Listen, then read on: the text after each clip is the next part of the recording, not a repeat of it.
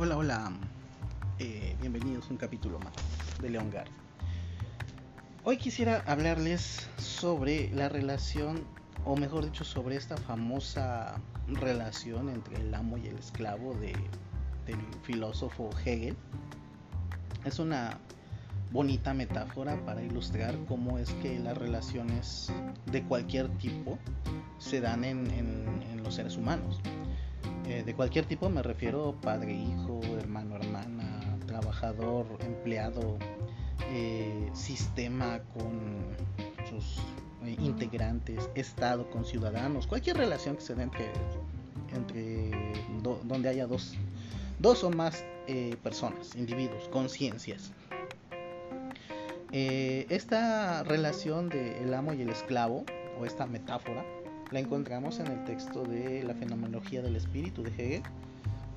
Y para quienes no sepan, Hegel es el padre del idealismo alemán. Eh, pues todos, muchos consideran, mejor dicho, a Hegel como el, pues digamos, el último gran filósofo del, del sistema. Crea un sistema, con sistema nos referimos a que su filosofía abarca todo lo abarcable, lo que es la cuestión política, jurídica, estética, ética, metafísica, etc. Todo se explica a partir de su sistema. Eh, en los hegelianos lo tienen como, un dios, así como los roselianos tienen como dios a Russell y los Wittgensteinianos a Wittgenstein y los, bueno, así no. En fin, eh, tiene esta metáfora tan bonita que me dieron ganas de tratar de explicarla aquí. ¿De qué va esta forma de explicar las relaciones entre dos conciencias? Así las va a llamar este Hegel, ¿no? Dos conciencias del amo y el esclavo. Pues resulta que según Hegel eh, hay un individuo por ahí, vamos empezando por esa parte, a ese individuo le va a llamar conciencia. Está una conciencia, está solita, y mientras esté solita, está contenta. Porque dice, pues estoy yo solo, esto es verde, esto es negro, esto es bonito, esto es feo, esto es justo, esto es injusto, y pues nadie le dice nada. Porque está solito, o está solita la conciencia. Y pues por ahí anda muy feliz, brincando, este, arrancando flores y danzando en, la pradera.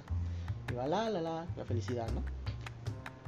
Pero pues no puede estar sola por siempre. Se va a topar con otra conciencia, o sea, otro ser humano. Y aquí vienen los problemas. Esa otra conciencia va a ser tambalear en la seguridad que tenía la conciencia que estaba sola. Porque la naturaleza o el mundo, las cosas, no interpelan a la conciencia, no le dice, oye, yo no soy verde, o oye, yo no soy bonito, o no soy bonita oye, eh, yo no soy justo. La naturaleza, pues ahí está. No le va a decir nada. Y, está contenta esta conciencia porque pues ella le dice lo que quiere al mundo. Y el mundo pues no reacciona. Y si él dice que algo es bonito, es bonito y se acabó. Pero cuando se topa con otra conciencia, la otra conciencia le puede decir te equivocas, eso no es bonito. Te equivocas, eso no es justo. Te equivocas, eso no es verde. Entonces la seguridad que tenía la conciencia que estaba sola, pues se viene abajo, empieza a tambalearse. Y dice, ok, ya no me está gustando este juego de estar con otra conciencia. Pero tampoco va a querer deshacerse de esa conciencia, de la, de la nueva que apareció. ¿Por qué? Porque el mundo es aburrido. Al mundo le dice, oye mundo, pues estás bonito y todo, y yo te digo lo que eres, te bautizo con lo que yo quiera y, todo, pero en cuanto te pongo nombre te acabas.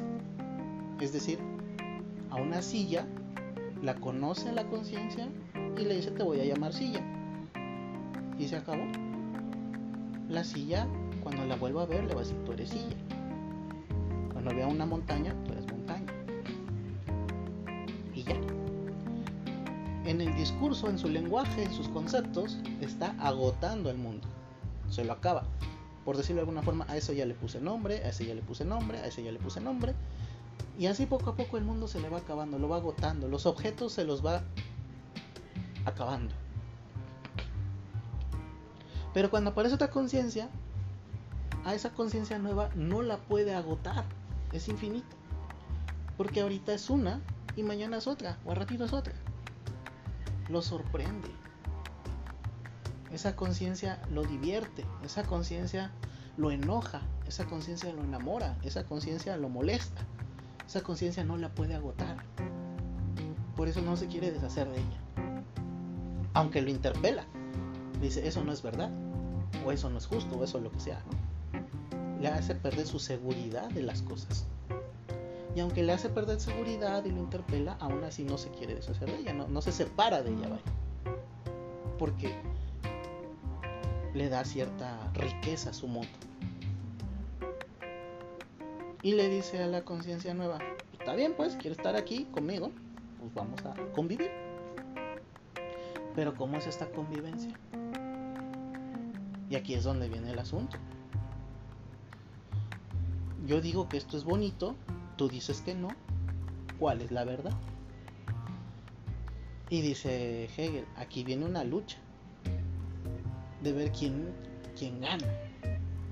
Pero no una lucha física, digámoslo así, sino una lucha de, de quién se impone sobre el otro a partir de quién tiene menos miedo a perder. ¿Quién le va a dar la razón al otro? En la medida que el otro o, quien, quien, resulte ganador en esta discusión eh, se va a sentir contento. Porque pues, aquí no le gusta que le den la razón. Que digan, oh, no tiene razón, sabes que eso es bonito. Oye, tiene razón, lo que tú dijiste es justo. Se siente realizada la conciencia más porque es otra conciencia a la que, digamos, de alguna forma sometió la convención de, lo que, de que lo que él estaba diciendo estaba bien.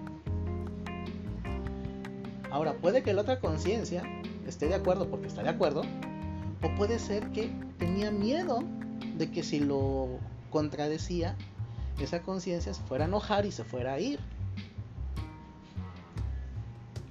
Y Hegel lo, lo, ejemplifica con la relación de noviazgo, ¿no? ¿Quién es el que gana en una lucha de conciencias?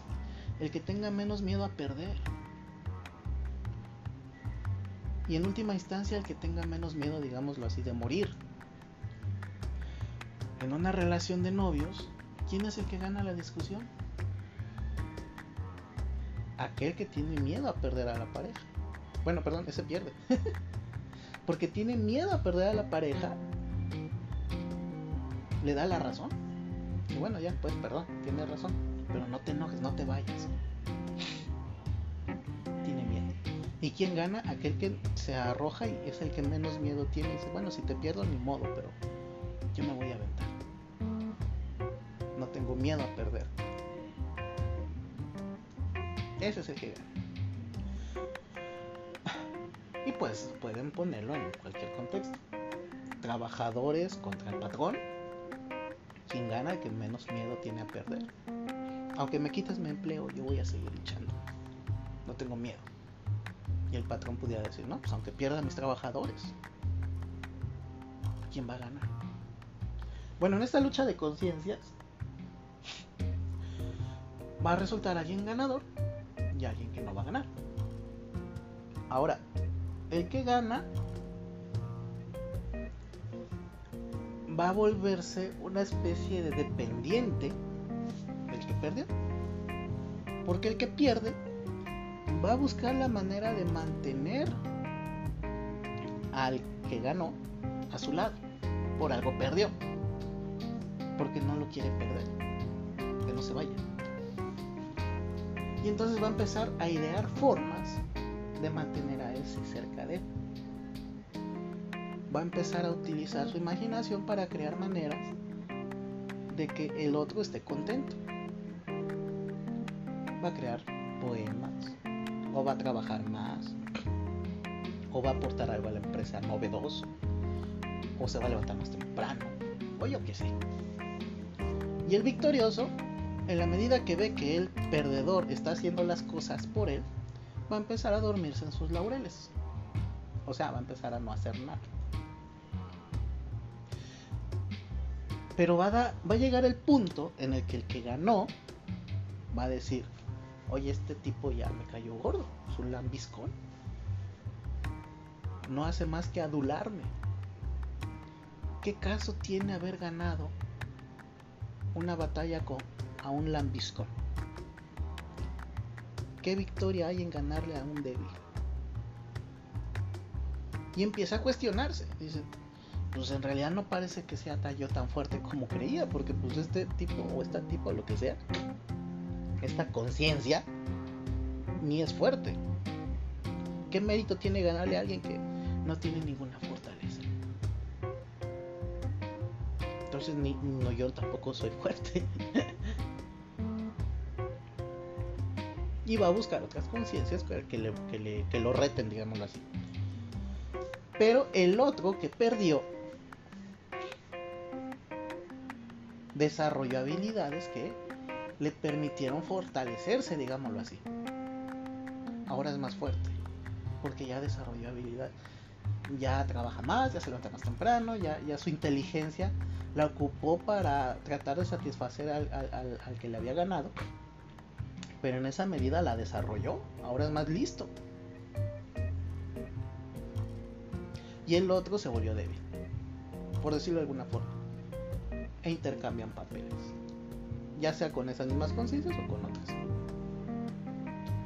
Y en alguna medida, va a decir Hegel, hay un perfeccionamiento de las dos conciencias, aunque incompleto, y esa dialéctica o ese juego que yo cuando gano eh, hago que tú te vuelvas fuerte y yo en la medida que veo que tú eras débil para mí, voy a buscar un nuevo reto y quizás me gane porque yo me volví débil y la necesidad me va a hacer volverme fuerte y así voy a ir, ¿no? Es una dialéctica. Y en esa medida nos vamos complementando, nos vamos mejorando, nos vamos eh, perfeccionando, digámoslo así. Es la famosa dialéctica del amo y el esclavo. Qué bonita, ¿no creen? Ahora, ¿cómo la eh, llevamos digámoslo así, a la vida real, pues el ejemplo creo de los novios es muy claro, ¿no? El que ama más, o aparentemente ama más, es el que más débil va a ser. Que ahí habríamos de entender que amor no necesariamente es sumisión ni es este rebajamiento o humillación, ¿no? No, amor en el sentido de comprensión. Pero bueno, eh, todo tipo de relación entre dos conciencias se va a dar esencialmente bajo esta, esta dinámica, según Hegel. Por eso les digo que Hegel es el último, o se, muchos lo consideran el último gran filósofo del sistema. Porque su filosofía explica todas las cosas. Entre esas cosas, las relaciones que se dan entre los seres humanos y todas las relaciones que se dan. El maestro con el alumno, el novio con la novia, el papá con la mamá, el papá con los hijos, el Estado con sus ciudadanos, etc. Y desde ahí podemos entender cómo funcionan las cosas y ver dónde estamos colocados. Y ver si estamos en el lugar que queremos estar, como el amo, como el esclavo. Y si nos conviene estar donde queremos, donde estamos, mejor dicho. En fin, pues esa es la dinámica del amo y el esclavo en menos de 15 minutos. bueno, eh, es todo, que estén muy bien, nos vemos en un próximo capítulo. Bye.